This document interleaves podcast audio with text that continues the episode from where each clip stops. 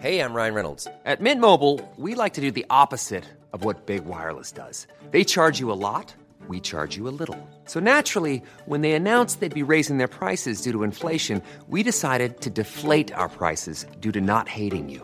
That's right. We're cutting the price of Mint Unlimited from $30 a month to just $15 a month. Give it a try at mintmobile.com slash switch. $45 upfront for three months plus taxes and fees. Promo rate for new customers for limited time. Unlimited more than 40 gigabytes per month. Slows. Full terms at mintmobile.com.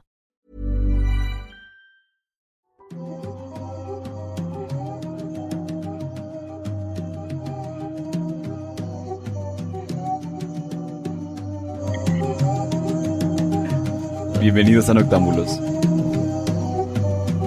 Hola a todos, ¿cómo están? Sean bienvenidos a Noctámbulos. Gracias por estar aquí una noche más. Estamos muy contentos porque ya estamos actualizados completamente en Spotify. Si nos estás escuchando en Spotify, muchas gracias. Danos follow, por favor. Estamos, vamos muy bien en esa plataforma, creo. Apenas regresamos. Ya entramos afortunadamente de vuelta al top. Y nos agregaron a una lista, a la, lista de Spotify de, eh, me parece que es de Crimen Real. Por ahí lo voy a revisar. Muchas, muchas gracias.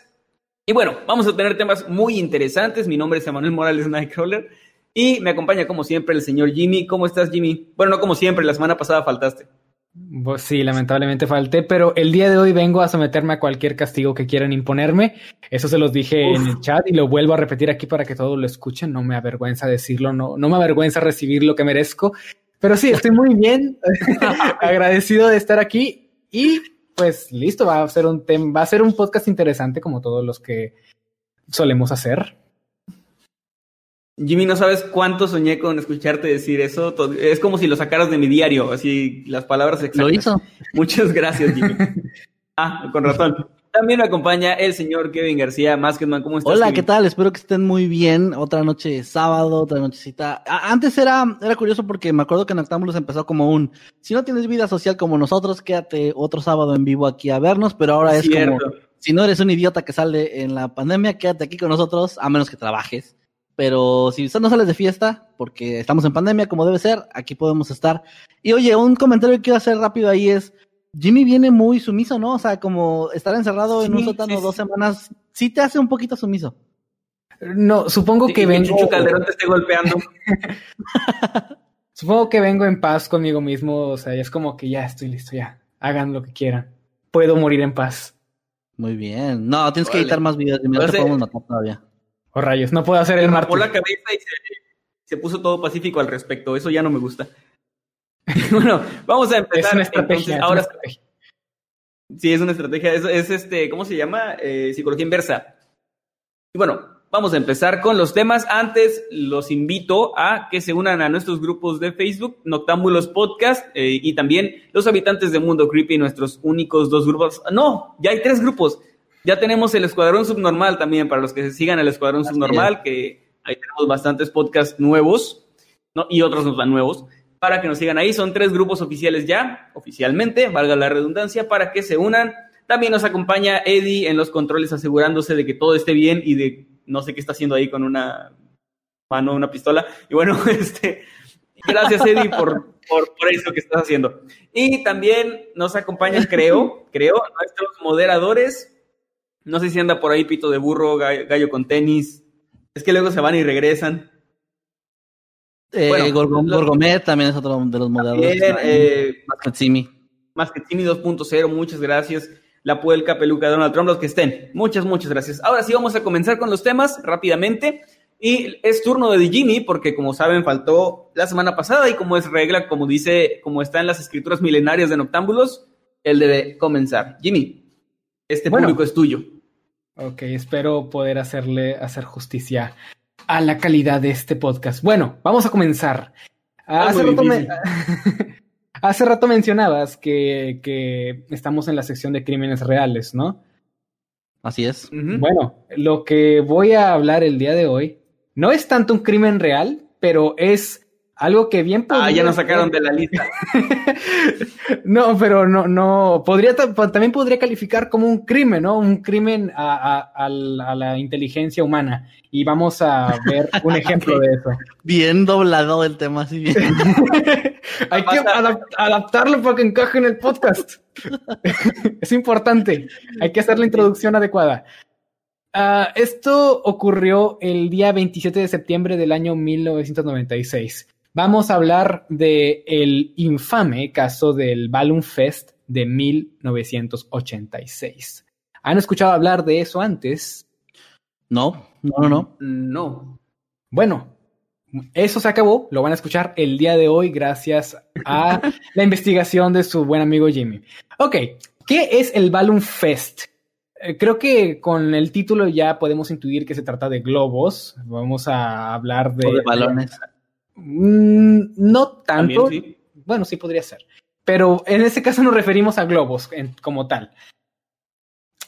Este evento fue organizado por la United Way of America, que en aquellos tiempos era algún tipo de organización sin ánimo de lucro, ¿no? Que se dedicaban a más que nada a hacer como eventos para caridad, ¿no? Y hacer ese tipo de cosas, ¿no? Buenas por, por- para el beneficio de la sociedad, ¿verdad? Una, una, una, una organización de ese tipo.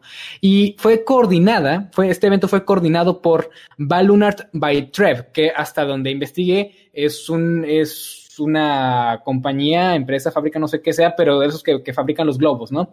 Ah, pues todo tiene que ver con globos el día de hoy. Y, y no de los globos para adultos, los globos normales. Entonces, eh, Continúa, Jimmy, continúa. Eh, esta, esta compañía tuvo el apoyo de toda la ciudad de Cleveland. Está de más decir que ellos estaban muy emocionados por lo que estaba a punto de acontecer. ¿Qué es lo que estaba a punto de, de- de acontecer en esta ciudad? Sencillo, querían romper un récord Guinness, querían colarse en ese libro al romper el récord de mayor cantidad de globos de helio liberados al mismo tiempo. Ok. Ah, es- este dato no lo tengo muy, muy sólido, pero hasta ese momento ese récord lo tenía Disney, creo, creo, o sea, eso tómalo con pinzas, pero sí, o sea, se- hasta donde yo sé, este récord lo tenía Disney hasta ese momento y la ciudad de Cleveland, de Oja- en Ohio, en el estado de Ohio, querían romper este récord, querían, querían aparecer en ese libro. Para ello, in- inflaron de helio en el lapso de 48 horas un total de aproximadamente 1.5 millones de globos. Todos esos globos los fueron liberando a, a una red que estaba, estaba puesto, com- puesta como en el, en el, en el- en alguna- a cierta altura, ¿no? Y fue capturando todos los globos que iban siendo liberados ahí. Y la imagen es sencillamente impresionante. Hay videos en internet que, puedes, que pueden buscar todos en este momento mientras escuchan esto. Y la, la vista es, es espectacular ver tantos globos aglomerados. Nosotros tendemos a, a- a infravalorar o no pensar tan, tan bien el número millón. O sea, el término un millón, el número un millón no es un número cualquiera, es un número descomunal, más de lo que solemos pensar. Y ver más de un millón y medio de globos flotando ahí, o sea, estando atrapados todos en una red, es impresionante.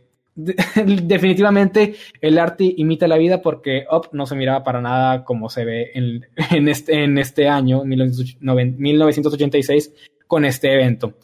Así que, habiendo dicho eso, se tenía un montón de globos ahí. En, su mayoría eran jóvenes los que estaban ayudando a, a- a inflar esos globos y para, para liberarlos a la, a la- a la red. Y algunos tenían como, como, como callos en las manos de, tanto, de tantos globos que habían inflado. O sea, se calculó que en promedio cada persona que estuvo ayudando ahí infló como 700 globos por persona. Y si usamos pues cosas de matemáticas, a las cuales no me voy a meter porque soy muy malo para ello, ah, pues son muchas personas las que estuvieron ayudando aquí. El número es muchas. El número es muchas, mil, ocho mil. y llegó el momento. Llegó el momento. Y liberaron esos globos. Pero aquí es donde yo les, yo les aviento un dato tipo plot twist. Resulta ser que ese específico día, en Cleveland, Ohio, había un pronóstico no muy beneficioso. ¿Pronóstico? Eso me interesa. un pronóstico, no pronóstico, pronóstico, Ah, pronóstico del clima. Ok. Se estaban ah, pronosticando mm, vientos del norte y lluvia. Entonces, cuando liberaron estos globos, este norte y esta lluvia cayeron como estaba previsto. Y el resultado fue desastroso, demasiado desastroso. Ah, aquí es donde hago una pausa y les pregunto, ¿cuáles, ¿cuáles creen que hayan sido las consecuencias? Así, antes de, antes de entrar a, lo- a los hechos, ¿qué creen ustedes que pasó? A ver. Eh, a mí se me ocurre que hubo muchos pájaros afectados, pienso, o podría incluso afectar a, a vuelos, a aviones. No, no a abuelitos, sino a, a vuelos comerciales, a, Vuelos aviones comerciales. este, que estuvieran que estuvieran por ahí, este, por alguna ruta aérea, ¿no? Y que estos globos entraran en las turbinas, no sé, se me, se me ocurren muchas cosas bastante feas que podrían pasar con una cantidad tan grande de globos, además de la obvia contaminación. Sí, exactamente. Kevin. Acuerdo, pues estaba pensando algo similar a que tal vez, me imagino obviamente todos por la lluvia y el viento tal vez se rompieron, que hayan ido a contaminar algún lugar cercano donde hubiera animales o incluso, eh, o sea, es que suena tontería, pero tal vez tan, tantos globos este, reventados y- y juntos sí podrían ahogar animales en algún río o algo, no sé, es algo que me estoy imaginando. Y lamentablemente no te equivocas tampoco, Kevin. Vamos a entrar a las consecuencias de lo de, este de esta hazaña. ¿Qué fue lo que ocurrió? Para empezar, hubo abundantes reportes de accidentes de tránsito y el manejar por las ciudades era prácticamente imposible porque los globos no pudieron levantarse debido a- a la lluvia y a los fuertes vientos. Estaban literalmente plagando toda la ciudad tal cual fuera Uh, wow. una, una plaga de, ¿qué, qué les gusta? No sé, a- a- insectos feos, pero en lugar de insectos son puros globos en toda la ciudad. La vista era tan impresionante porque a donde veías eran puros globos, a donde veías, a cualquier sitio en el cielo, incluso a- al nivel de altura al, al que estamos nosotros, los humanos, o sea, los tenías enfrente, los, tenías- los tienes en todos lados, la vialidad era un desastre. Eso, eso es solamente la punta del iceberg. ¿Qué pasó después? Vamos con lo que dijo Emanuel. Hubo una tremenda cancelación en, en los vuelos comerciales. Se- muchos vuelos se retrasaron, Oh. algunos tuvieron que aterrizar de emergencia. Afortunadamente no hubo ningún accidente de esta naturaleza eh, en cuanto a aviación, pero sí se retrasaron bastante las, la- los vuelos, lo cual implica pérdida de dinero y cosas que a, a las aerolíneas no les convienen, ¿verdad? ¿Qué, qué otra cosa fue lo que pasó? Ah, es lo que dice, lo que dijeron ahorita también. La contaminación era, era, no tenía palabras. O sea, a donde mirabas había globos en el cielo, a tu alrededor. Había globos en todas partes. O sea, los globos no se iban al cielo como deberían irse. Si el clima hubiera sido favorable, sí, los globos hubieran, hubieran, hubieran ido al cielo y no hubieran, no hubiera pasado gran cosa obvio es contaminación, pero no hubiera pasado lo que pasó aquí. Entonces, estos globos estaban atormentando la ciudad. Era un desastre, una contaminación inconcebible. Y aquí es donde las risas lamentablemente tienen que terminar porque sí, este evento terminó en tragedia. Ah, Ok. ese día, el día 27 de septiembre de 1986, se reportó la desaparición de Raymond Bro- Broderick, Broderick, lamento si estoy eh, machacando su nombre, y de Bernard Sul- Sulzler. Ellos eran pescadores que quedaron a la deriva en un, en un lago que estaba, eh, estaba cercano a la ciudad y pues lo- los rescatistas estaban haciendo su labor para traerlos de vuelta a casa sanos y salvos. El problema fue que eh, ocurrió este evento de los globos y dichos globos impidieron que los helicópteros pudieran ah, pues sobrevolar el área donde desaparecieron para poder encontrarlos. Y una vez que, que, se dieron cuenta que no podían usar los helicópteros, pues se fueron, se dedicaron a buscarlos con, con barcos, ¿no? En lanchas. Pero los globos estaban también en el agua. Un montón de globos, lo que impedía ver sus, sus, pues, sus cabezas, ¿no? Sus cuerpos entre tanto globo. No los pudieron encontrar. Y no era mar abierto o algo así, no era un océano gigantesco, no era, era, era un lago, sí, relativamente grande, pero no lo suficiente como para dar por muertos a estas dos personas. Y los encontraron ya después de que todo sucedió, ya ah, lamentablemente ya fallecidos. Y de nuevo, esa es una consecuencia de este Balloon Fest que ya se acaba de convertir en tragedia tan solo en lo que ya llevamos mencionado hasta ahora. También estos globos uh, se fueron dispersando. Muchos quedaron en la ciudad, pero también hubo muchos, muchos, otros que también se desviaron a otros lugares, como este, esta aglomeración de globos que se desvió al condado de Medina, igualmente en Ohio, y asustó a un grupo de caballos árabes de un hombre adinerado llamado Louis Nowakowsk. Louis Nowakowsk, creo que se pronuncia así el nombre, no me culpen si lo pronuncio mal. Y estos caballos árabes sufrieron heridas, o sea, estos caballos fueron, sufrieron daños debido a, a, a, que se asustaron mucho por estos globos y se hicieron daño. Lo que llevó al hombre a demandar a esta organización dedicada a la caridad por un total de 100 mil dólares en, en, en, daños. Y esta no fue la única demanda que sufrió, sufrió esta compañía, o sea, esta organización, porque también hubo demandas por parte de aerolíneas y todas estas, estas, estas cosas que fueron afectadas, ¿no? Como todo el hecho de los, de, de los, de los pescadores que fueron perdidos en, en el lago y también todo esto del tránsito, que fue un desastre, la contaminación. Fue un evento siniestro que comenzó con algo tan tonto y sencillo que no tenía la intención de dañar a nadie y terminó dañando a mucha, mucha gente, incluso terminó en tragedia. ¿Qué piensan hasta ahora? Yo creo que de todas formas, aunque no, aunque no se hubiera dado el caso de la, del mal clima, creo que de todas formas hubiera sido un desastre ecológico y además de eso, los vuelos se habrán tenido que cancelar, ¿no? Porque los globos sí hubieran, sí se hubieran elevado a, a una altura considerable.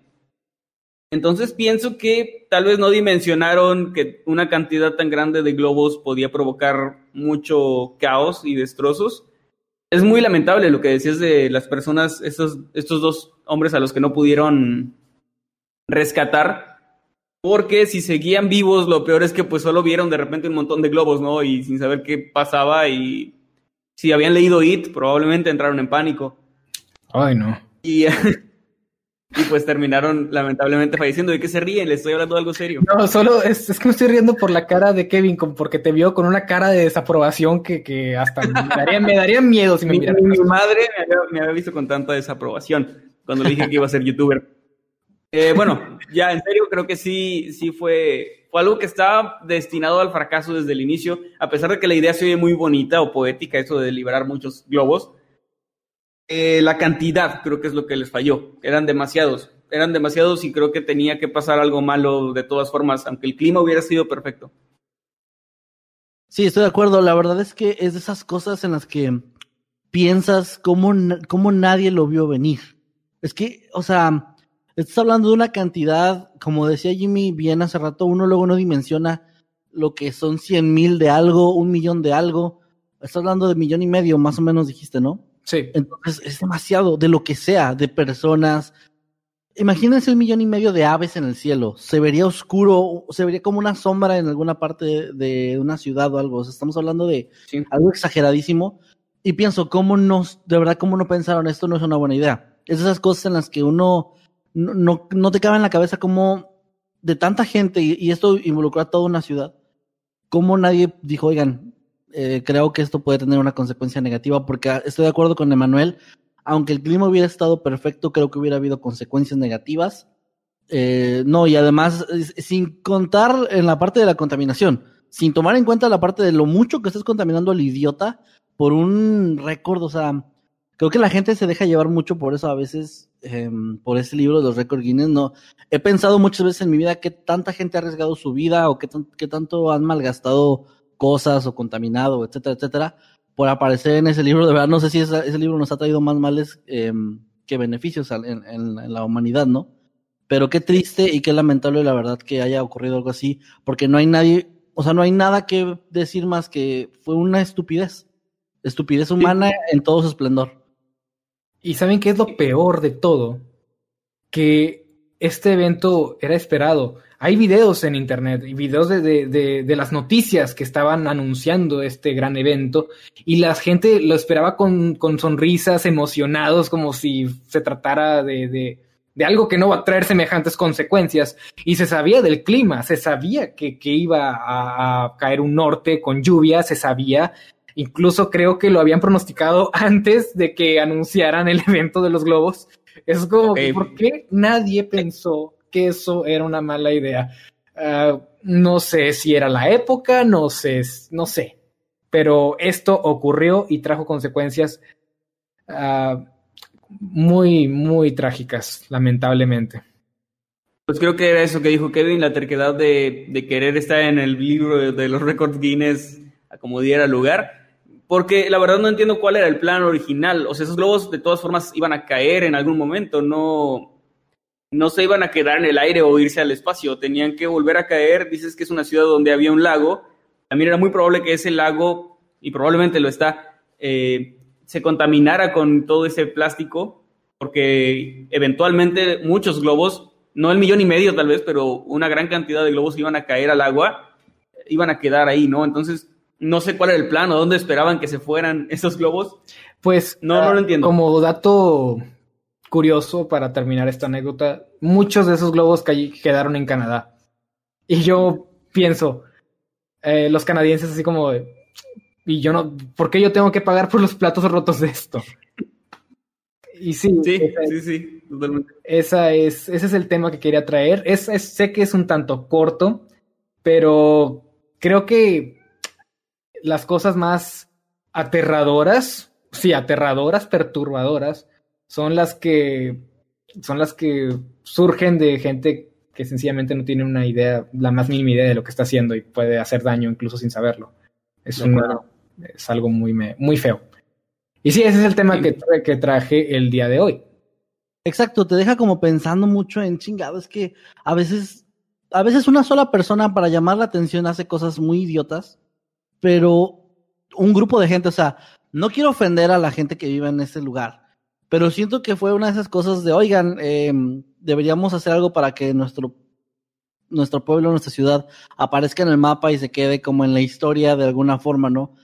Pero se me, me parece lamentable que, que hayan, eh, que se hayan ido por este lado, porque estamos hablando de una época en la que ya la contaminación era un problema, ya se sabía que esas cosas tardaban mucho en, en, en biodegradarse, que, o sea, neta, dudo, dudo mucho que no haya habido gente que haya pensado, esto, esto va a contaminar, esto va a tener, o al menos un mal va a traer, pero vale la pena para aparecer en un libro y llamar la atención del mundo a nuestro pueblo, ¿no? Y qué imbéciles, la verdad. Lo siento mucho, pero no, o sea, no. Es... Y hay, otro, hay otros récords chidos que pudieron haber roto, ¿no? Sí, hay récords. O sea, podrían haber hecho, no sé, más gente besándose al mismo tiempo, están esos de gente abrazándose. No traigas tus La pizza más grande del mundo. sí, ¿por qué no? No, más o sea, gente, pueden hacer. Más gente interrumpiendo a Jimmy al mismo tiempo. más gente interrumpiendo a Jimmy al mismo tiempo, sí. Más gente viendo noctámbulos al mismo tiempo. Hay muchos récords muy bonitos ah, que se pueden muy buen récord. romper sin contaminar, ¿no? Bueno, muchas gracias, Jimmy, por tu tema. Sí, estuvo muy interesante. Y también creo que sí decir algo de coraje lo bueno es que ya fue hace mucho tiempo y ojalá que no se repita algo así. Aunque bueno, no, no, sé. No sé. Ojalá Einstein, que no. Como dijo Einstein al final, que ya sabemos, todo, todos sabemos aquí su, su célebre frase que dos cosas infinitas hay en, en, este, en este universo, que es el mismo universo y la estupidez humana. Y, Muy bien, con eso. Sí. Ajá. No, con eso interrumpo a Jimmy. Con eso interrumpo a Jimmy para poder pasar a mi, a mi tema, porque está más chido y más largo, no como tu tema, todo X. En, en realidad sigue Kevin, pero. No me importa, estaba con eso. Bueno, con eso concluimos entonces el tema, Jimmy. Muchas gracias eh, por haber venido. Te puedes retirar. Ah, okay. ya veo. No, no, no. no. aquí. No, eh, pues vamos con el tema de, de Kevin. A ver, ¿qué, ¿qué, nos trajiste, Kevin? Pues, a ver, antes de mi tema, nada más rapidísimo, quiero comentarle a la gente que está mandando sus superchats aquí en vivo. Ah, recuerden que lo, lo vamos a leer junto a los comentarios de las demás personas al final de los temas, para que no se me desesperen, porque vi por ahí alguien que mandó superchat y luego dijo, hey, ¿por qué no me hacen caso? Entonces, para que sepan, así es como funciona aquí. Lo vamos a leer más al ratito. Ok, pues yo traigo un tema, eh, algo de, de, de una historia real es algo que de hecho a mí me interesó mucho porque es una historia que conocía yo de hace varios años, pero una, es una de esas ocasiones en las que se cuenta una historia en internet o, o, lo lees en diferentes lugares, pero no se investiga más a fondo y se asume que esa es la historia verdadera hasta que alguien va, investiga y es donde encuentras cuál es la realidad detrás de, de lo que se conocía, de la leyenda o lo que sea. La ocasión de hoy es una fotografía. Ahí eh, quiero empezar pidiendo una disculpa a la gente de Spotify porque los que están aquí en YouTube viendo en vivo en retransmisión van a poder ver ahorita las imágenes que Eddie me hace el favor de poner, pero yo voy a tratar de describir la imagen lo más posible para que no se pierdan aún así de, del detalle. El tema básicamente es la fotografía histórica de Tereska Adventos, una niña de Polonia que vivió en, durante la Segunda Guerra Mundial. Es una imagen que tal vez ustedes conozcan, no sé si la, hayan visto antes. Es una imagen donde es una, una chica, bueno, una niña de 8 o 9 años que está junto a un pizarrón con una tiza en la mano dibujando algo. Es una imagen un tanto curiosa porque para empezar, ella tiene una expresión rara. Su expresión prácticamente se divide a la mitad. La mitad de su rostro se ve como sorprendida y la otra mitad se ve como cansada, como esas miradas que uno, uno conoce de gente que ya vio demasiado en su vida. La, vemos de repente en señores muy grandes, muy mayores, que dices, ese señor ya, ya se ve cansado de la vida, se le ven los ojos como, de cierto modo, como hinchados, no sé, hasta la piel se ve diferente, ¿no? No sé si han visto incluso esas imágenes de presidentes antes y después, como de Barack Obama cuando empezó la, la presidencia y cuando terminó, que lo ves y dices, wow, se ve súper desgastado el hombre. Algo así se ve la mitad del rostro de esta niña, que está mirando directamente a la, a la cámara, a la persona que le tomó la fotografía, y en el pizarrón lo único que se ve es un montón de garabatos que no se entienden nada, y arriba está su nombre. Eh, la historia de esto es bastante interesante porque resulta que esa, esa imagen la tomó un hombre llamado uh, David Seymour, un fotógrafo que era uno de los cofundadores de Magnum Photos y que fue enviado por la UNICEF como corresponsal para documentar sobre los niños que habían vivido esta época de guerra, de la Segunda Guerra Mundial. Esto fue en el año 1948, tres años después de que la Segunda Guerra Mundial había terminado. Eh, lo que les decía era que esta, la historia que se cuenta de esta imagen es que la niña fue, eso era una niña judía que fue parte del, de los, las personas que estuvieron en los campos de concentraciones nazi. Sin embargo, aunque esta historia obviamente es más impactante y da como más esa idea de que está eh, su expresión de horror es por eso, no es exactamente esta la verdad. De hecho, esa es una historia que se le dio porque no se sabía bien el, el contexto de la foto. Se sabía quién la había tomado, en qué año y todo esto, pero no se, no se tenía bien la información de quién era esa niña y por qué, por qué tenía esa expresión tan extraña y todo esto, ¿no?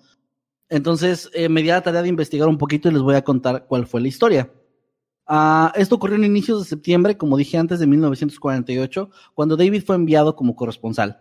Eh, la intención era ver, como documentar la vida de estos niños, qué había pasado con los niños que habían perdido a sus padres, a sus familias, que habían quedado huérfanos, que obviamente no tenían en ese momento una vida normal ni, ni podían continuar con una educación pues común, habían vivido muchas cosas horribles, precisamente como perder familiares, etc.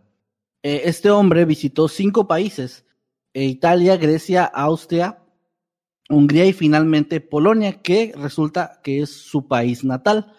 Mientras estuvo ahí, él descubrió, porque él había estado fuera de su país durante muchos años, debido a la guerra, eh, descubrió que su familia había sido asesinada por los nazis y no le quedaba ya, pues, familia en, en este lugar. Él regresó tanto por trabajo por, como la parte de corresponsal de la UNICEF, como para ver a sus seres queridos, ver qué había pasado. Obviamente estamos hablando de una época post Segunda Guerra Mundial, no había forma fácil de contactar a un familiar, a un ser querido, no se sabía realmente, eh, no podía saber de una forma rápida si la gente que estaba en esos países pues estaba bien o no.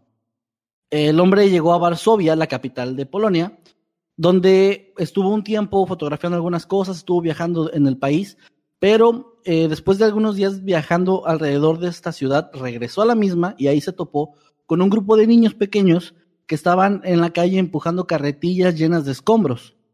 A estos niños los fotografió, los empezó a seguir para documentar qué estaba pasando. A final de cuentas, esa era la razón por la que estaba ahí. Y las encontró, cuando los siguió, encontró más niños que estaban trabajando en algunos jardines como parte de una terapia ocupacional. Junto a ellos había una escuela que Seymour describió en sus notas como un refugio para niños psicológicamente perturbados, en donde finalmente encontró a esta niña, a Tereska, y capturó la, la emblemática fotografía que les mencioné antes, que pueden revisar en, Google si buscan eh, Home o Tereska eh, Polonia, y les aparece, es la primera imagen que les aparece. De hecho, es una imagen súper famosísima. Es muy probable que en algún punto de la vida la hayan visto, porque sí, sí, es una Pues, imagen.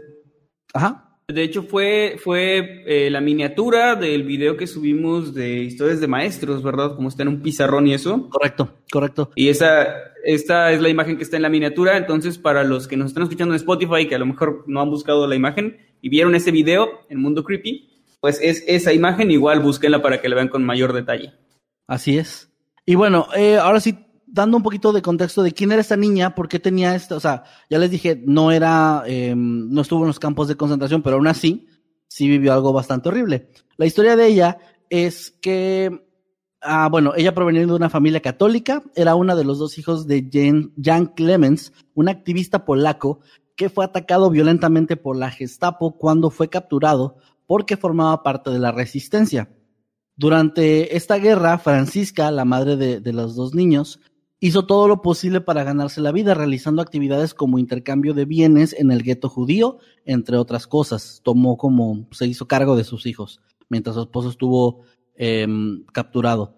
Durante un bombardeo por parte de los alemanes, la casa de Teresca fue destruida, y en este lapso de tiempo la niña presenció la muerte de su abuela a mano de los soldados ucranianos que apoyaban a los alemanes para aniquilar el levantamiento de Varsovia. ¿Alguno de ustedes había escuchado del levantamiento de Varsovia?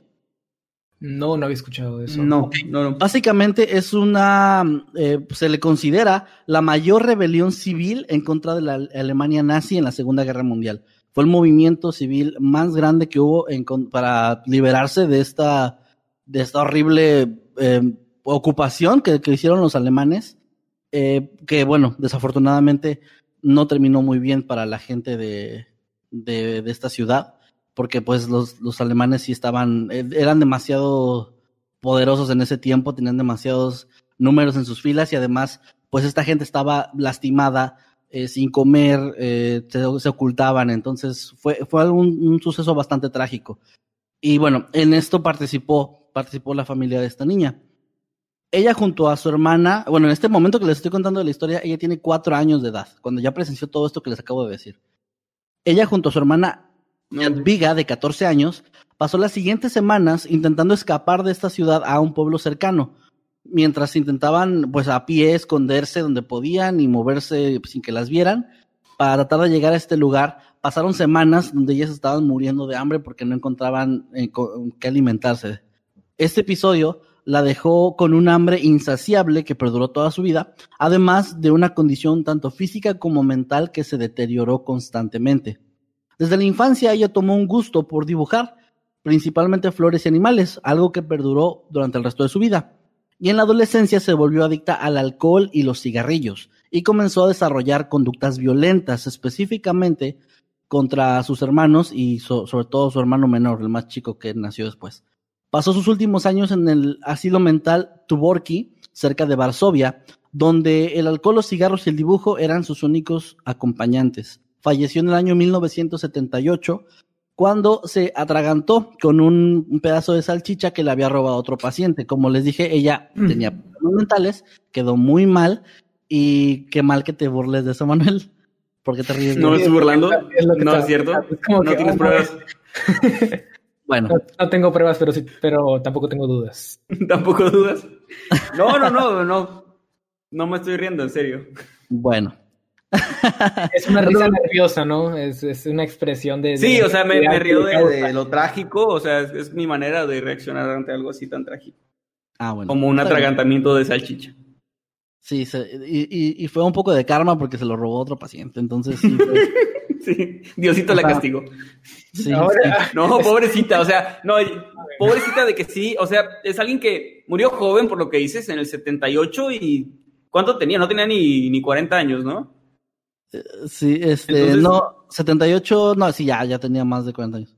Sí, bueno, no estaba, o sea, me refiero a que no era una anciana de noventa y tantos, No. pero aún así tuvo una vida súper trágica desde que era niña, luego la adolescencia difícil, obviamente, y terminó en un, en este, pues, asilo, y además de eso, dices, o sea, que como que era una persona súper solitaria, ¿no? De que nada más estaba fumando, tomando y dibujando. Sí, la suena verdad. como, suena cualquier, a cualquier dibujante o animador del mundo, pero aún así, eh, después de lo que ella le tocó vivir, pues es, es algo súper difícil. Sí.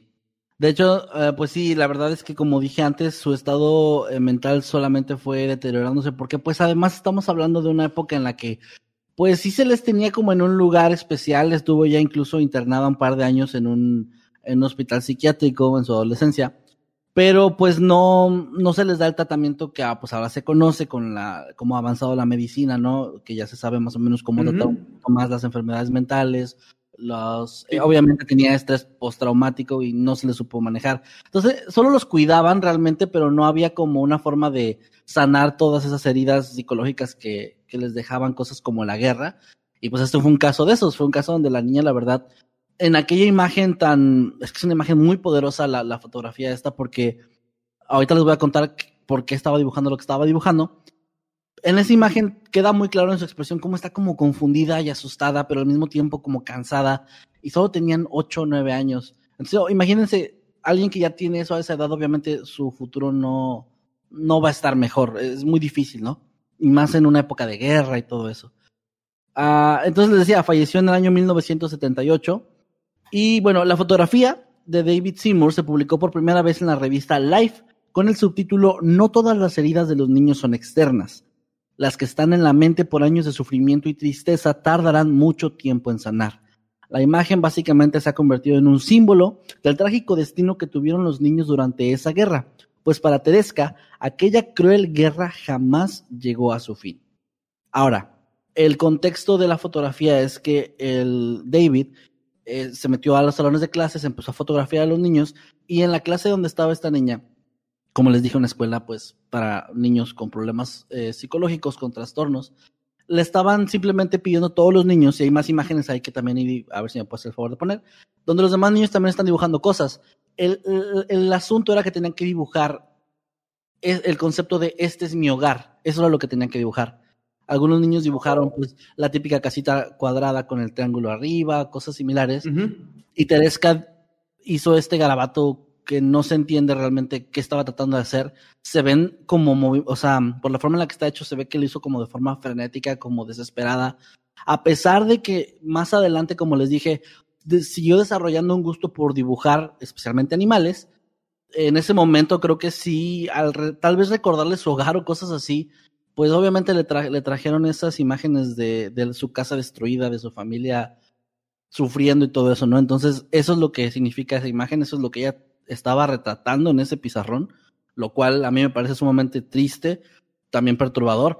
Y de hecho hay una imagen de esas, Eddie, por si la puedes poner, eh, se las describo para la gente de Spotify, donde en Photoshop pusieron la parte de su rostro que les mencionaba como más cansada, como más, como una, una expresión perturbada, la pusieron con Photoshop, la, digamos que la duplicaron. Y la verdad es una expresión que da incluso como cierto miedo, o sea, eh, verla así de pronto esa imagen sí te deja un poquito mal. O sea, como que sí te, sí te expresa bastante esa, esa que está apareciendo en pantalla. Todo esto que estoy mencionando para la gente de Spotify, porque no los quiero dejar fuera de esto, pero se me hace un tema interesante, los, las voy a publicar también en el grupo de Noctámbulos Podcast para que las puedan ver por allá. Y bueno, eh, es eso, esa es la historia de esa imagen para que los que la hayan visto y hayan escuchado que era una niña de un campo de concentración. No, esa no es la historia real. Ya se investigó. De hecho, eh, todas mis fuentes de estos es, son de la revista Time, que hicieron el, reportaje eh, 70 años después de lo ocurrido. eh, todo es 100% real, hubo gente que fue a investigar, toda esta información de la vida de la mujer em, de Teresca se obtuvo de eh, familiares directos de ella. Entonces, esta sí es la historia real de esa fotografía, ojalá que les haya parecido interesante. Eh, más que nada, pues a mí me parece trágica, triste.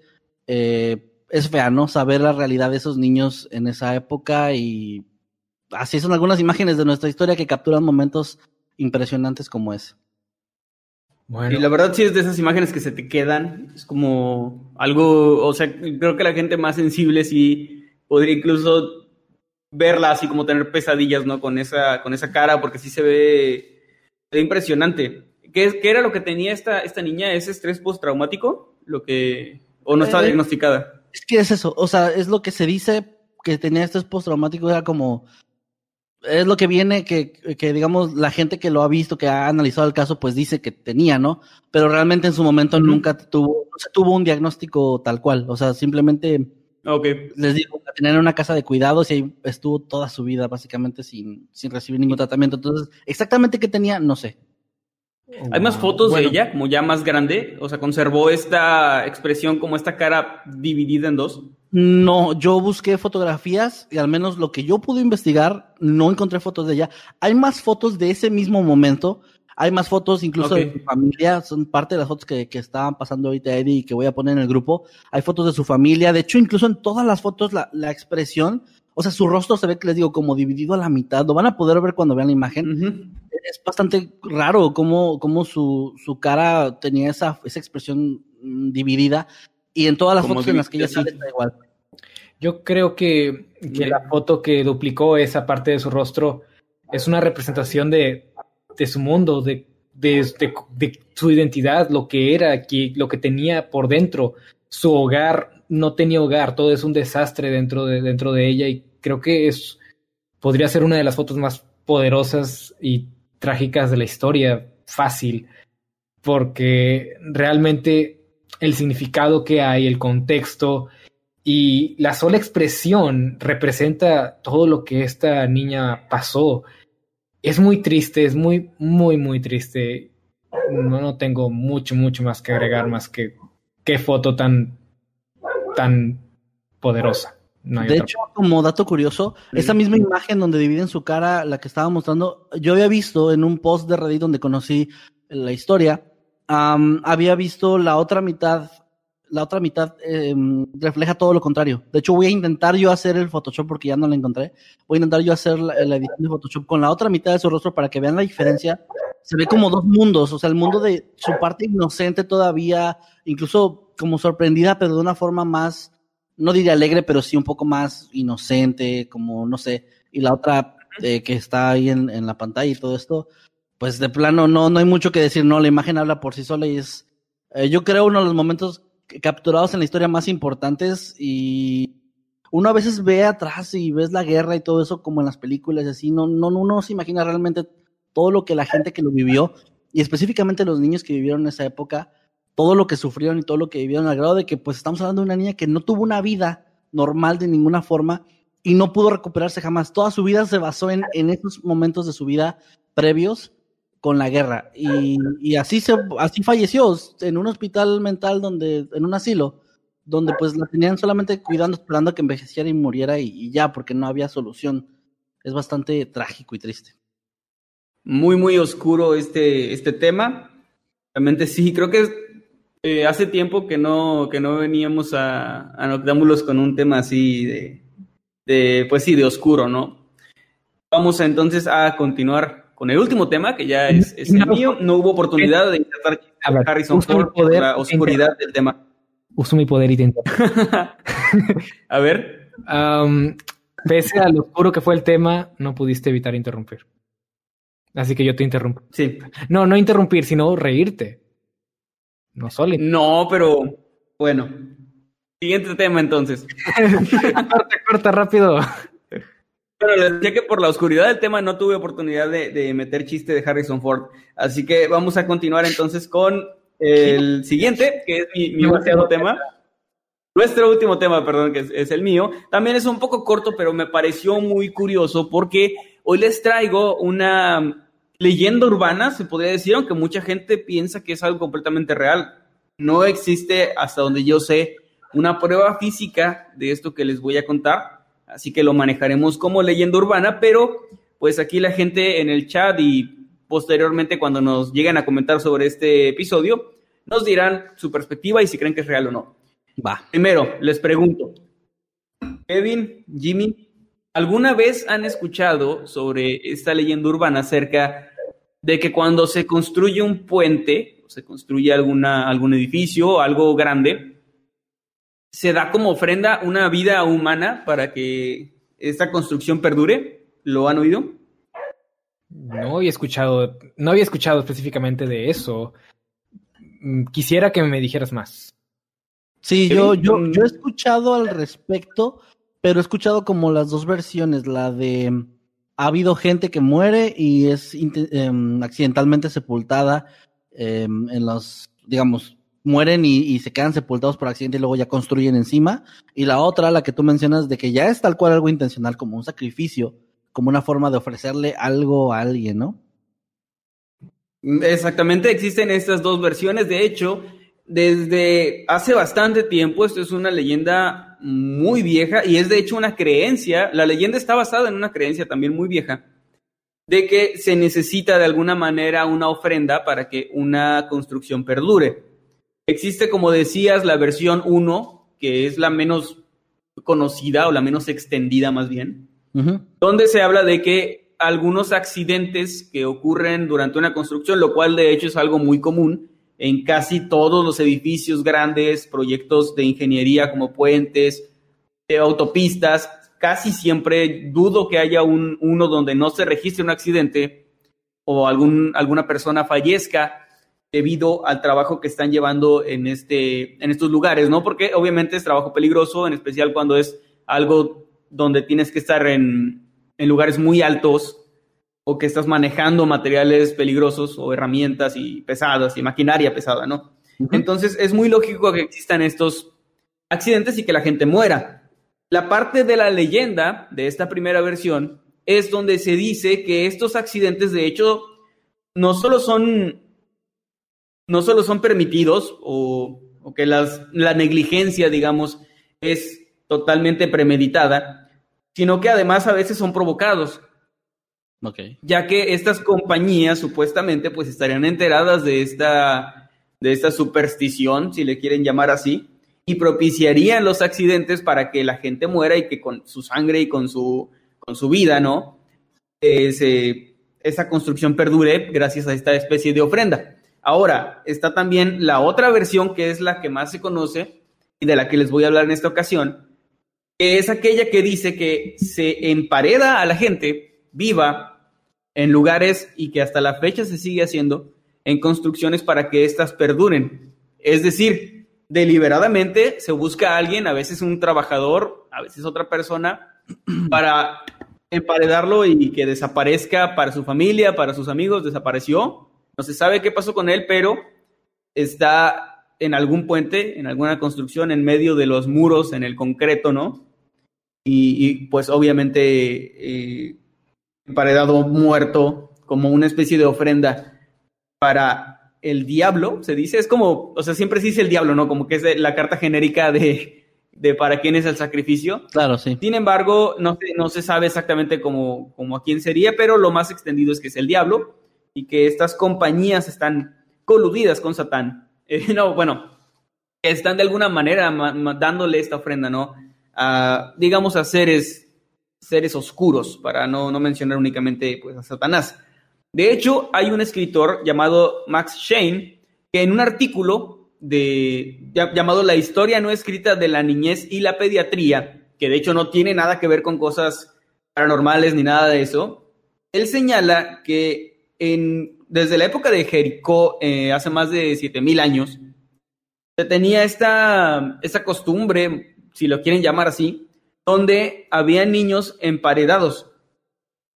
Había niños a los que se les, se les emparedaba en, en lugares, en construcciones, y Niños que esto sándwich. seguía. Sí, niños, niños emparedados, niños sándwiches.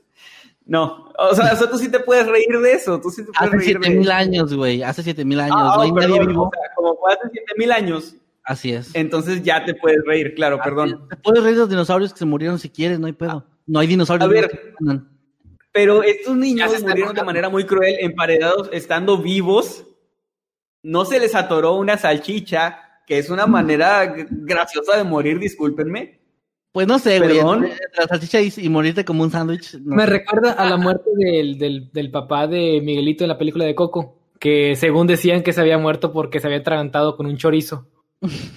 sí, No sé si se acuerdan. ahí está. Sí, sí. Y todo- y todos se burlaban de él por haberse muerto así. Le decían el chorizo. Sí. Y Bueno. bueno, hasta se- se- este mismo Comentario señala que en Alemania, este mismo autor señala que en Alemania todavía hasta el siglo XIX eh, se seguía dando esta costumbre y que se, se daba con sus huesos, con su vida, digamos, una mayor consistencia y durabilidad supuestamente a las construcciones. Entonces les decía, esta superstición nace de una creencia muy antigua. Sí se creía esto, sí, sí es algo que, que la gente llegó a pensar, que la humanidad creía en algún momento. Que si tú ponías gente viva en una construcción, obviamente terminaban muertos en el concreto o, o lo- de lo que estuviera construido, este iba a durar más. Entonces, lógicamente, esto ha evolucionado a, a esta leyenda urbana, no se sabe con certeza si se sigue haciendo, pero sí hay como una constancia histórica del por qué se cree, del por qué se, se dice que pasó y del por qué se piensa que puede seguir pasando. De hecho, aquí en México, no sé si han oído de esta historia, pero fue algo muy, que sonó mucho, que es el convento de Santa Rosa. No sé si lo, si lo ubican, esto en la ciudad de Puebla. No, no me suena. No. ¿A ti, Jimmy, tampoco? No, no me suena. Bueno, pues justo en eh, el centro histórico de la ciudad de Puebla existió este lugar, el, el convento de Santa Rosa, donde entre sus, sus paredes se encontraron restos de, de monjas. A estas, a estas eh, pues, monjas las, las mataron, las emparedaron ahí. Y también existe la leyenda, aunque de hecho no, no pude corroborar si es cierto o no, porque hay muchas como versiones, de que había restos de, de niños, de bebés. Se creía que estos eran restos de, de abortos o también de niños nacidos, pero que después obviamente fueron emparedados, de que serían producto de, de relaciones, digamos, clandestinas entre las monjas y, y los, no sé, los frailes o los padres de este convento y que se habrían, des- se habrían deshecho de esta manera de estos niños, que es algo sumamente cruel. Claro, sí. No sé si habían oído sobre ese convento. Fíjate que ahorita que lo dijiste ya con lo de las monjas y los niños sí me suena más como una leyenda, eh, pues de México, no sabía que era de Puebla, pero sí, ya, ya me sonó. A mí no me Eh, ahí es como donde pasó. Me quedo, me quedo pasmado de, no manches, o sea, a tanto ha llegado esa creencia de tantos años atrás. Que se siga, que, que, haya, gente, que haya gente que la siga practicando. O en algún momento más reciente, que hace 7000 años. Sí. Y bueno, este convento era viejo, o sea, sí era, no, no sé de qué año, necesitaría investigarlo, pero aún así, por más viejo que fuera, no, no tenía 7000 años. O sea, era un convento, no sé, a lo mejor de unos 300 años, que es muy poco realmente. Y ah, aunado a estas, a estas historias, pues está ya la versión moderna, ¿no? Donde se dice que incluso entre, entre la gente que vive pues en la calle, entre ya sea vagabundos, gente sin hogar, se tiene esta, este miedo a cuando se va a construir algo. Es algo muy curioso, porque estas personas tienen como entre ellos como que la creencia de que, oye, va a construirse un edificio nuevo, van a hacer un puente, vámonos de aquí, o sea, vámonos de esta área de la ciudad, porque la constructora o las personas encargadas de esto van a empezar a pasar y generalmente se piensa que es a las personas sin hogar, obviamente personas pues a las que lamentablemente nadie va a buscar, ¿no? Nadie va a extrañar, si lo quieren ver así, Sí, sí, sí. que son las que utilizarían para esto. Entonces, sí existen estas historias y me parece muy curioso de, gente sin hogar que está por ahí en, viviendo, ¿no? Eh, en, las calles y que se van de esa área cuando se enteran de que va a haber una construcción grande porque saben o entre ellos se comunican de que van a desaparecerlos, ¿no? O van a, van a tomar a alguien de ellos para, para hacer esta especie de, de sacrificio. Lo que es sumamente extraño y, no sé, perturbador. Oye, hay nada más un aporte que me gustaría dar a tu tema.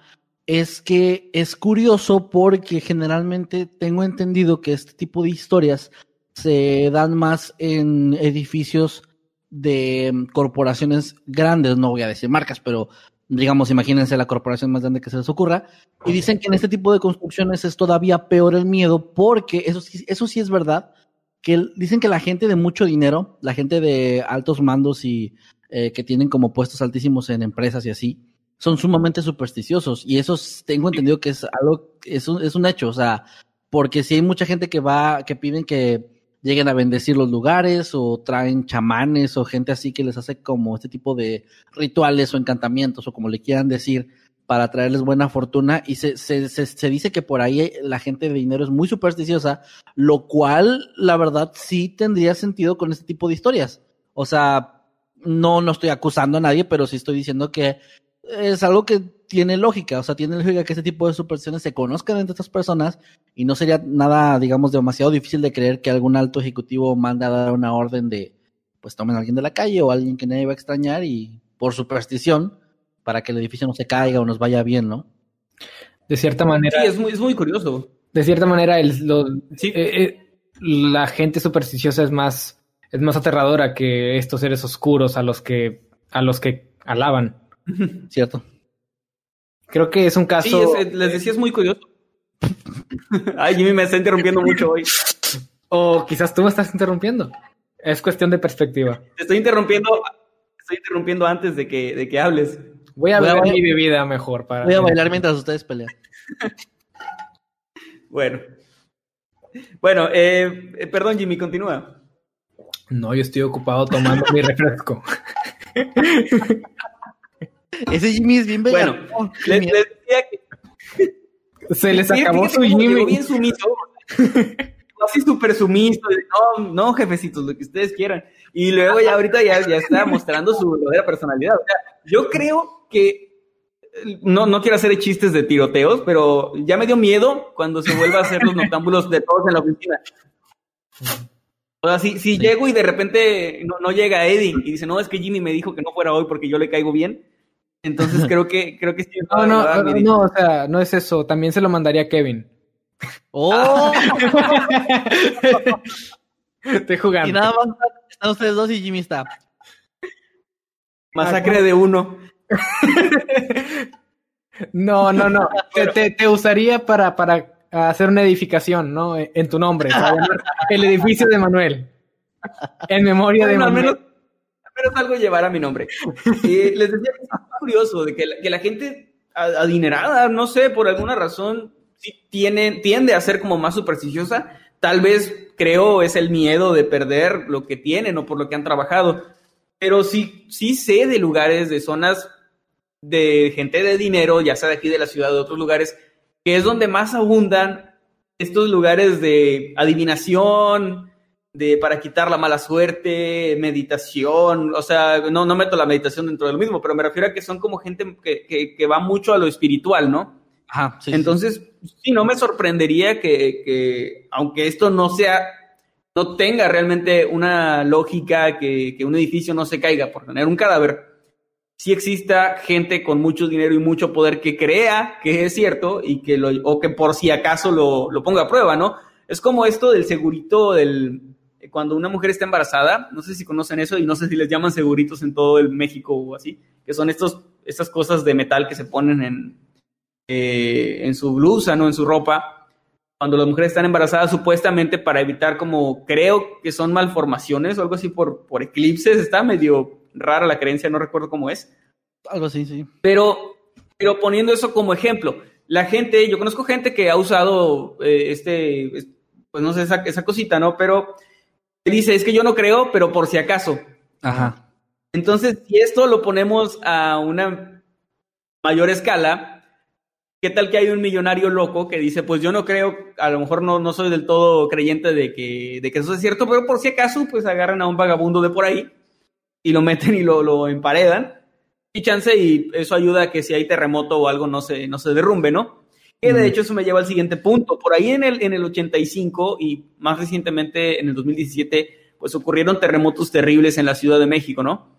Entonces, por ahí, por esa época, hubo muchos rumores de que edificios completos se cayeron, se desmoronaron y otros más viejos, otros edificios más, este, frágiles en, en, no sé, o sea, que tú lo ves y parece más frágil en apariencia, no se cayeron, no se derrumbaron y de hecho muchos no, no recibieron tantos daños en zonas donde casi todo se cayó y esto alimentó esta creencia, ya que la gente pensaba que esos edificios más viejos probablemente tenían estos cuerpos o tienen actualmente estos cuerpos dentro de sus paredes y que esto de alguna manera pudo haberlos protegido.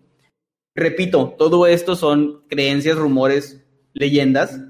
No existen hasta donde sé pruebas de que alguien haya encontrado fuera de lo que les dije del convento y algunos otros casos, pues a un cadáver, digamos, sin sentido en un edificio moderno o en un edificio donde, pues no, obviamente no tiene por qué haber un, un cadáver, ¿no? Otro caso eh, muy, muy común es, es, un puente en México que está sobre el río Atoyac o Atoyac, no sé cómo se pronuncia. Uh -huh. Es en la antigua carretera federal a México. Y se dice que ahí también, este, que, ahí también es, como un lugar donde están estos cuerpos dentro, es como un rumor muy común dentro en, la población, ¿no? De este lugar. Aunque, repito, no se tiene como que eh, alguna prueba de ello, simplemente es como que la gente dice eso de ese lugar. Lo más cercano que estuvo a punto de, corroborar esto y que se, tomó de nuevo, estuvo de nuevo como en boca de la gente este rumor, fue hace creo dos años cuando en la Ciudad de México, bueno, al norte, no recuerdo cómo se llama la, eh, la ciudad, en, en, un agujero que se hizo en un puente se encontraron un montón de ataúdes, no sé si recuerdan eso. Sí, sí, sí, se hizo tendencia eso hizo tendencia. No recuerdo dónde fue, ahí si me pueden ayudar en los comentarios. Eh, no sé si fue en, en, Tlanepantla o no recuerdo, pero había, había muchos, muchos ataúdes dentro de un puente en el medio de la ciudad, ¿no? De estos puentes eh, para, para coches. Pero después se descubrió que no tenía nada que ver con esto, sino que por alguna razón una funeraria, me parece, los estaba poniendo ahí como que agarró de bodeguita el, el puente, una explicación muy extraña, de hecho, porque no sé cómo llegaban y metían esos ataúdes sin que nadie los, los, viera. Además los quitaron inmediatamente. Sí, o sea, sí, estuvo muy raro. Se supone que eso era, esa fue la explicación, pero estaba muy extraño. Y eso alimentó mucho la creencia de la gente de que, pues, obviamente había algo raro ahí, ¿no? Porque es un puente, eh, gente muerta, los ataúdes estaban vacíos, según dicen pero uh -huh. debió ser muy impactante para el que lo descubrió, o sea, pasar, ver al interior del puente por un hueco que, que se hizo uh -huh. y ver que estaba lleno de ataúdes sin saber si tenían cuerpos o no, debió ser algo sumamente impactante. Sí, qué miedo. Y pues bueno, con eso llegamos al final de mi tema. Eh, pues me pareció algo interesante, les digo, no es un tema tan estructurado porque lo que hay son un montón de supuestos y conjeturas, lo cual es un eh, es como un poco de evidencia, ¿no? Pero eh, no es una historia lineal, son como varias historias pequeñas y anécdotas al respecto que me parecieron muy interesantes porque es una leyenda que a pesar de que es muy conocida o fue muy conocida, creo que actualmente no se habla mucho de ella y pues quería traérselas para platicarlas aquí en Octámbulos. ¿Qué les pareció? Está muy chida, la verdad es que este sí es esas leyendas que yo recuerdo haber escuchado desde niño y cada que hay alguna especie de terremoto o algún desastre natural donde los edificios sufren daños, se escucha que por allá por Japón, que en la India, que en X o Y lugar eh, se encuentran como huesos, han dicho que de niños o de adultos, en, en, en, pegados, digamos, con el cemento de la construcción, ¿no? Lo cual, digo, pues sí, como tú dices, no ha habido ningún solo caso hasta ahorita que sea como 100% documentado eh, real, que haya sido esa la intención y todo pero sí está raro porque sí es uno de esos um, rumores y leyendas y creencias que han, han estado durante, pues, yo pensé que unos 200, 300 años. Tú y ahorita nos hiciste ver que desde hace 7000 años. Mucho uh -huh. Sí. Eso está muy Sí, es algo muy, muy viejo. Es una creencia muy antigua. Bueno, eh, Y sí, pues yo- bueno. Yo no había escuchado acerca de este tema. Ahora que lo dices, pues, es- o sea, varias cosas van pasando a través de mi mente. Por ejemplo, eh, y esto no es que tenga un ejemplo en la vida real ni nada, es algo que es- he visto en películas y cosas así, que muchas veces eh, la gente del crimen, ¿verdad? Mete cadáveres en, en el, en el concreto líquido, en el concreto en la mezcla, y pues la construcción se lleva a cabo y podría ser, o sea, se me ocurrió que cuando mencionaron eh, lo eso de eso de que a veces las colisiones revelan huesos o cosas así, eh, podría ser algo algo por este algo por este estilo. No sé qué tan ignorante sea este comentario, pero es algo que se me ocurrió mientras lo ibas contando. Y sí, o sea, es feo creer que gente adinerada, gente con poder, gente con influencias, sean los que son supersticiosos y, y desubicados, ¿no? De, de- de- sin los pies en la tierra creyendo en cosas extrañas y eh, sacrificando gente, o sea, afectando a otras personas con eso. Es, es feo que haya sido algo hace 7000 años y es feo que haya sido hasta la última vez que se hizo. Que, que- qué leyenda tan interesante y tan, tan lamentable. Sí, ahorita que mencionaste esto, es muy común, ¿no? Como la en las películas y eso, hablar de eh, est- estas personas de la mafia o eso, Estados Unidos, por ahí los años 20, que tenían como estos métodos tan horribles de, de asesinar, o sea, no era solamente ir y dispararle a alguien, Eh, había algo también llamado, creo que era pies de concreto o, o Oh, zapatos sí. de concreto, que era cuando le ponían concreto en, en los pies a la gente y luego la arrojaban a un río o al mar pues para que se ahogara, obviamente no podía salir, no podía nadar. Entonces es, es de estos métodos, no sé si tenga algo que ver, o sea, si vendrá de una misma te- será como una especie de referencia de ahí de, ah, vamos a hacer una referencia a esta leyenda. Pero, pero podría ser, podría tener algo que ver, no, no estoy seguro. Y pues No. bueno, con esto llegamos al final de los temas y es momento de empezar a leer sus comentarios, sus superchats. Pues vamos a ver, eh, ¿quién quiere empezar, chicos? A ver, yo empiezo. Deme un segundito nada más que ver aquí. Eh, nada más quiero hacer un comentario. Antes estaba viendo que varias personas, fueron varias, dijeron que lo de la gente sepultada bajo una casa es la trama de Monster House. Y es cierto. Eh, sí, de hecho, también probablemente está basado en algo así, no sé. En lo mismo, ¿no? Ok, a ver, el primer superchat que tengo aquí es de René Rosales, que nos manda 14 quetzales y dice: Pluto, el que se robe el onironauta. Ah, ok, aquí nos dice Eddie que hay otro, Ay. otro que fue antes de comenzar el stream, que es de Martín Aguirre, que nos mandó 50 pesos argentinos y dice: Invoco a el Mazcapán y a Nightcrawler y al Jimbo. Si quiere, Eddie, hashtag Eddie está solo. Ok, gracias Martina y gracias René. Muchas, muchas gracias. Muchas gracias, René. Estoy completamente de acuerdo con ambos superchats. También, eh, Cha- Charita Chiquita 737, espero haberlo pronunciado bien, nos manda 20 pesitos, muchas gracias, y dice, ¿me pueden eh, decir hola, porfa? Eso me haría muy feliz. Hola, eh, Charita Chiquita, creo que así se dice. Hola, Charita Hola. Chiquita.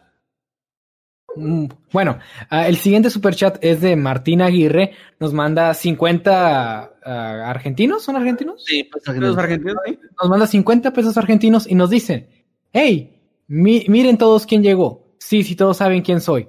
Hola, soy Martina, la pesada de Twitter, aquí dándoles apoyo con lo que puedo. Hugo.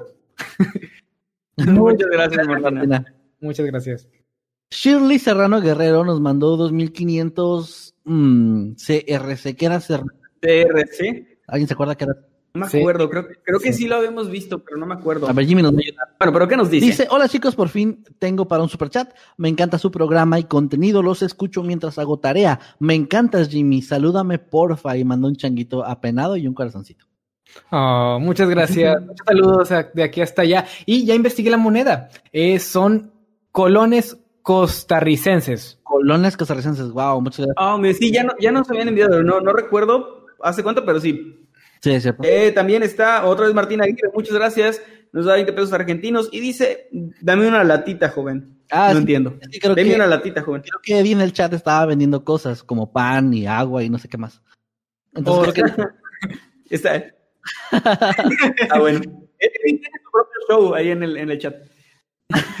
Imaginen que, que- que toda, que toda la gente viendo Noctámbulo solamente está con Eddie en los comentarios y nadie nos está escuchando. Todos, nos tienen así en mute y ahí platicando bien a gusto durante una hora y media. Ok, ah, Luis Fernando Neri nos manda nueve pesitos mexicanos y nos manda ah, un emoji con, con, lo- con los lentes así bien, bien varaz. Muchas gracias, Luis Fernando. Espero que hayas disfrutado de este.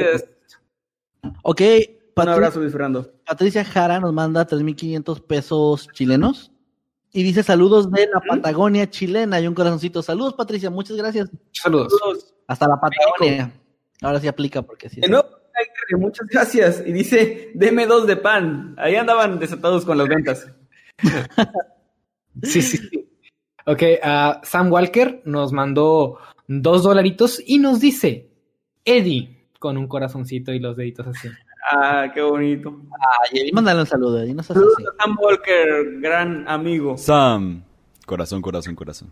No llores, Manuel. Lo Masturbo nos mandó 20 pesos. Lo dice, más. Salúdame a Ramiro, tengo cola loca en los dedos. Salúdalo, Ramiro.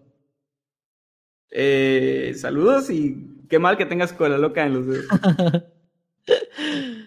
Sam Walker también, de nuevo, nos da eh, dos dólares, muchas gracias. Y dice, madres, esa foto da miedo, quítenla. Creo que se refiere a la de la niña. Sí, da miedo esa foto, en Ah, serio. sí, Y sí da mucha una foto bastante rara. Denis, Gracias. Denis Torres nos manda 20 pesitos y no nos dice nada, pero nos manda 20 pesitos. Muchos, muchos saludos y muchas gracias por tu super chat. Muchas gracias. Sam Walker nos manda otros dos dólares y dice, eso sonó muy mal, atragantamiento de salchicha. Ya ven. ¿Por qué te ríes? Dijo que sonó mal, no que sonó chistoso. bueno, Sam Walker de nuevo. eh, Muchas gracias, Sam Walker. Los dos dolaritos. Y dice, con esa foto voy a tener pesadillas. No. lo siento. Sí, te pasaste, te pasaste de, de Bermudas al Eh. poner una foto. De salchicha. De Bergoglio. Referencias. De Bergoglio. A ver, eh, ¿quién sigue?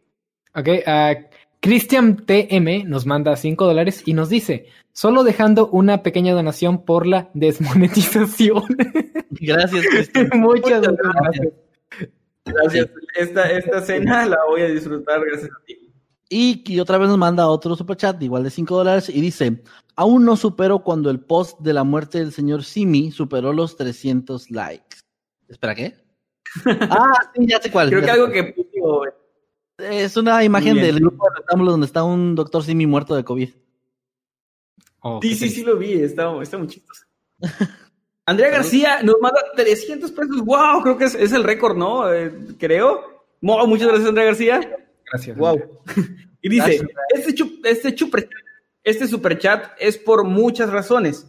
Por el baile de Kevin, porque Jimmy está, se está revelando, porque mi huracán siempre va a llevar tu nombre, Emanuel. Ah, es que eso, eso lo, lo puse en, en Twitter.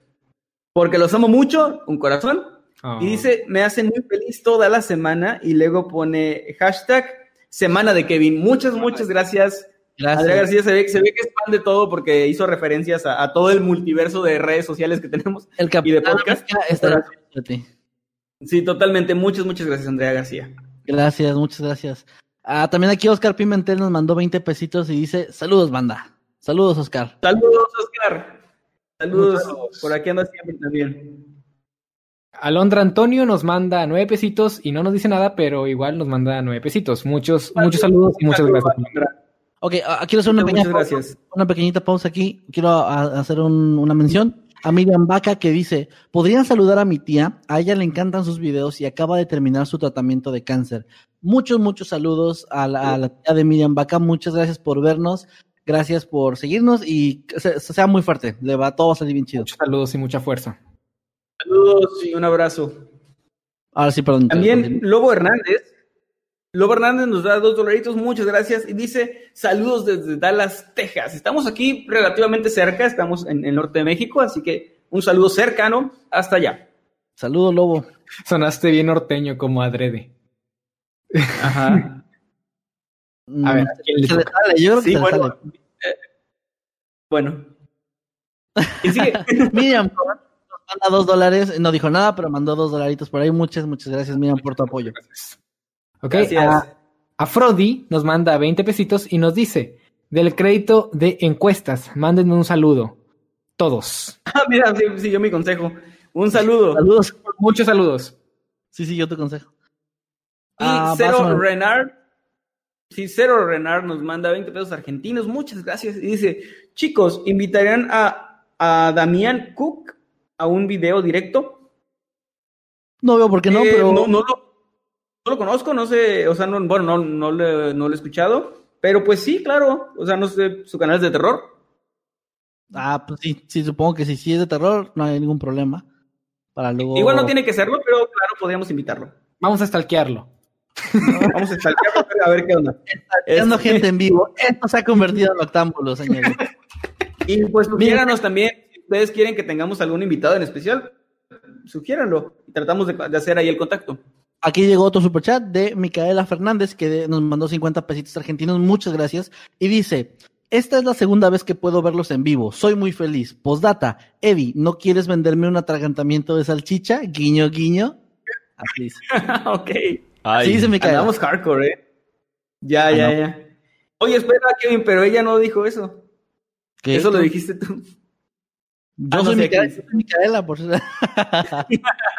Es cierto, Micaela. Lo mandaste desde desde tu otra cuenta. No, un saludo, Micaela. Y pues un saludo también aquí a los que están comentando, a Berta 2 Word, a Nisa QG, a Uzumaki Oficial, a Joel Torres, y, y pues todos los que nos están comentando aquí. También Andrea García nos acaba de mandar otro superchat de 20 pesitos, muchas gracias. Y dice, cuando la habitación, ¿eh?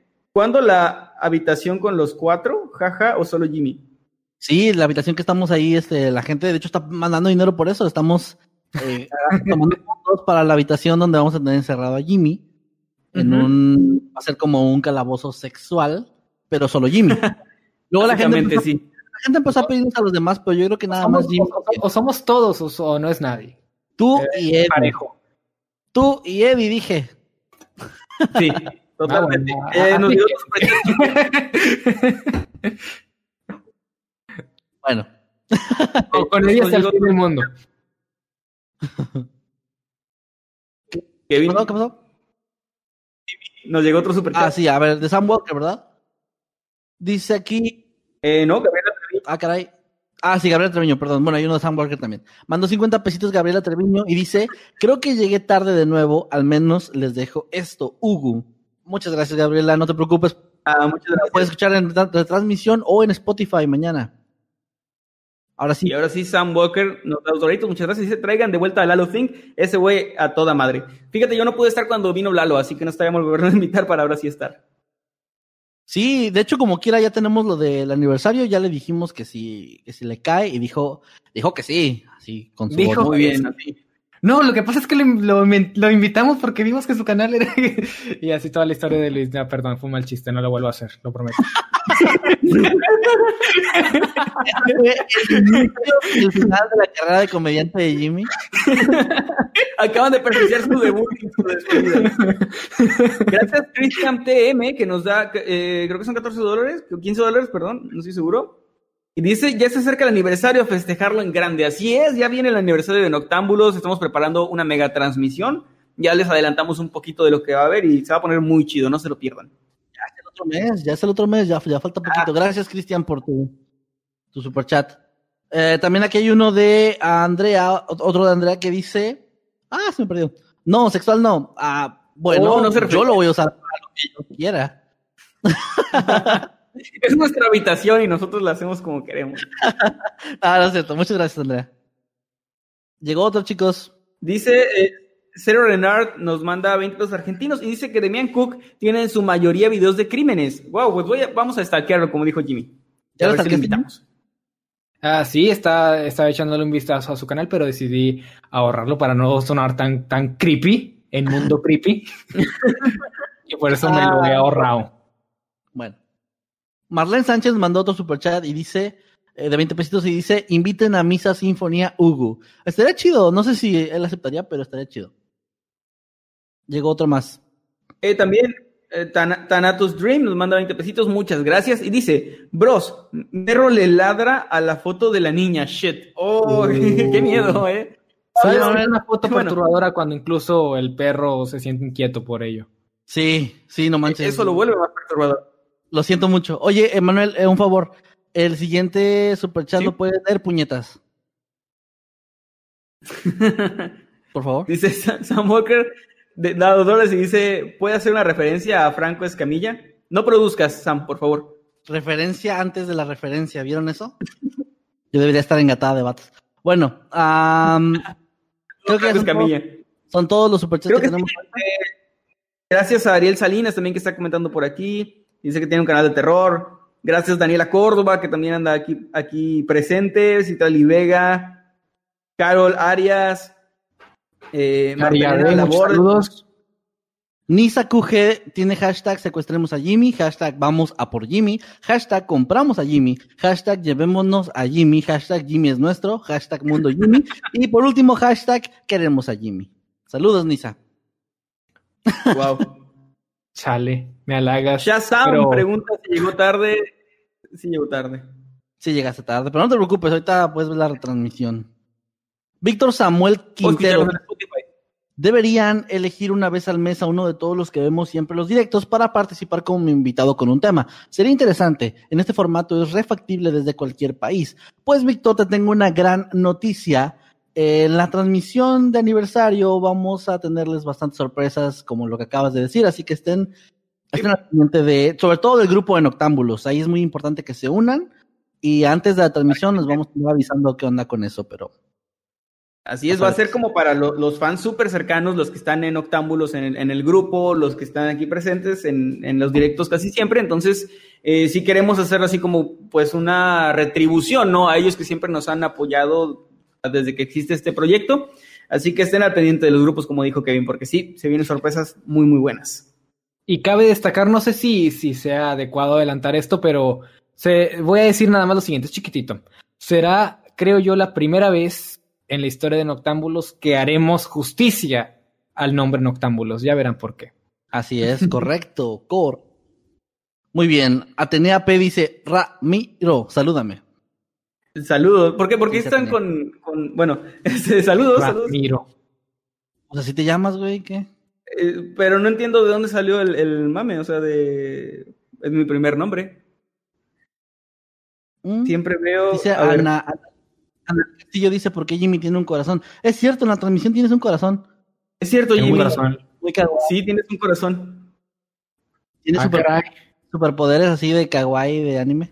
¿Te vas a transformar en Sailor Moon? El público no Eh. lo pidió, pero igual lo puso porque es lo que quieren en el fondo, yo lo sé. Ok, dice, ¿escucharon eso, Eddie, o no, no te escucharon para decirlo? Espera, sí que. Sí, sí. ok, chido. Me Ya- siento kawaii. Siento que, creo que mi cara comienza a brillar. Ah, ah, saludos a Ger Dunkel que está ahí por el chat. Los vi desde hace rato, pero andábamos en medio de los temas. Saludos, eh, Gercito. Dice, Eso que se ve ahí es el corazón de la gente. Donde dice Jimmy... Que shippea a Eddie con Jimmy. No eres el único. Samuel que mandó No, otro no. superchat de dos dólares que dice Ay, viva ¿dónde más, viva más que Simi 2.0 y Black Panda. ¡Woo! Así es. Que vivan, sí, que vivan. No, que, se- que- muchas gracias a, a todos los que estuvieron presentes en esta ocasión. Yo creo que ya nos vamos despidiendo. Les mandamos a todos un saludo, un fuerte abrazo y pues nos vemos la próxima semana con más temas, esperemos interesantes, divertidos y aterradores. A las 8 de la noche los sábados, ya saben que es Noche de Noctámbulos. Únanse a los dos, a los tres grupos ya. Noctámbulos Podcast, Los Habitantes de Mundo Creepy y el recién añadido El Escuadrón Subnormal ahí en Facebook para que estén al pendiente de los podcasts y de todo lo que estamos haciendo por allá. También síganos en redes sociales. Jimmy, tus redes Me sociales. pueden encontrar tanto. ¿Por qué te estás riendo, Kevin? Es que vi que el Lee de Limón dice Jimmy desbloqueó el poder del Yamete Kudasai. Ah. Por eso tienes ese marco. Eso fue lo que leí. Oh, ok, ok, ok. A ver, mi red, redes redes, sociales. Ok, me pueden encontrar tanto en Twitter e Instagram como arroba y también me pueden encontrar en YouTube como Little Jimmy, donde subo contenido relacionado con los videojuegos. Así que si ese es un tema que les llama la atención, pues pueden ir a echar un vistazo a ver si les gusta lo que hay ahí. Muy bien. Muy bien, también eh, sigan al señor Masketman. ¿Cuáles son tus redes, Kevin? pues me pueden seguir tanto en Twitter, Instagram. Ay, Jimmy está tarareando una canción, me da miedo. Eh, Twitter, Instagram y Facebook como arroba Kevin Masketman. Y les recuerdo que en el Escuadrón Subnormal estoy junto al señor Jimmy Yamete Kudasai y al señor Ciudadano Z en el Glitch los miércoles. Los lunes, güey, créeme. Bueno, esta semana estoy invadiendo todos los podcasts porque mañana, les adelanto, que se estrena El Sarcófago con mi amigo Ramsés González y estoy como invitado especial. De hecho, ahorita terminando esta transmisión se vaya a poner como estreno para que puedan ir a poner su campanita de aviso. Estoy ahí, luego el, el lunes estoy en el martes estoy en Divagando con el señor Emanuel.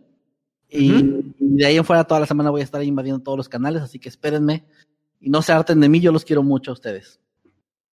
Así es, a mí me encuentran tanto en Twitter como en Instagram, como arroba emanuel-night. Y pues por ahí estaremos platicando, o si me quieren ustedes decir algo o aumentarme la madre, como decían en el calabozo del androide, por allá voy a estar en Twitter e Instagram para pelearnos un rato en Twitter, que, que sabroso es peleas en Twitter. Ay, qué rico. Y sí. pues nos vemos por allá, nos vemos la próxima semana. Síganos, denos follow en Spotify, ya estamos actualizados. También ya estamos en Apple Podcast. Nos preguntan de otras plataformas que yo ni conocía, que cu- para cuándo vamos a estar, no sé. En algún momento tal vez estemos, pero por ahora Spotify y Apple Podcast. Muchas gracias por habernos acompañado nuevamente. Nos vemos la próxima semana. Gracias Eddie también, Eddie Secker en todas las redes sociales. Nos vemos y adiós. Jimmy, Chao. dice- dicen que digas Yamete Kudasai. Di Yamete Kudasai. Ya, a ver, a ver. Ya me te Kodasai. ¿Lo dije feo? Ay, qué amargado Jimmy. No, pues es que lo, lo podía decir con voz de, de china japonesa. Ay, no, es que, es que, es que no sé. De mona china. Quiz- qui- quizás en el aniversario, habrá muchas sorpresas en el aniversario. Será una locura. Será No, una ya locura. spoilaste Se la sorpresa al final. será, será una locura. Habrá de todo. Así que no se lo pierdan. Muy Todo. bien. Hasta aquí, vámonos. Vámonos. Muy, muy Adiós. Nico, Nico, Chao.